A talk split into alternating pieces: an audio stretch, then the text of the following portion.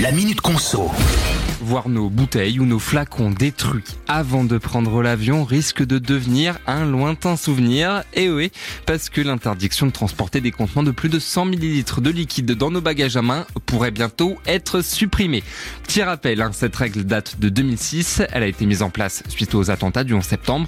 Mais avec l'arrivée des scanners au contrôle de sécurité, eh ben, ça pourrait bientôt bouger. Il y a des dispositifs qui sont déjà en test en ce moment dans des aéroports anglais et un peu comme les IRM hein, dans les hôpitaux, ces scanners permettent d'avoir une image en 3D contre de la 2D actuellement. Et les résultats, eh ben, ils ont l'air positifs puisque les aéroports britanniques devraient bientôt autoriser le transport de liquide jusqu'à 2 litres et généraliser ces scans 3D d'ici l'année prochaine. Ça doit permettre de rendre les files d'attente plus fluides tout en augmentant la sécurité, mais aussi, et c'est pas négligeable, de réduire le gaspillage en évitant de mettre tout et n'importe quoi à la poubelle.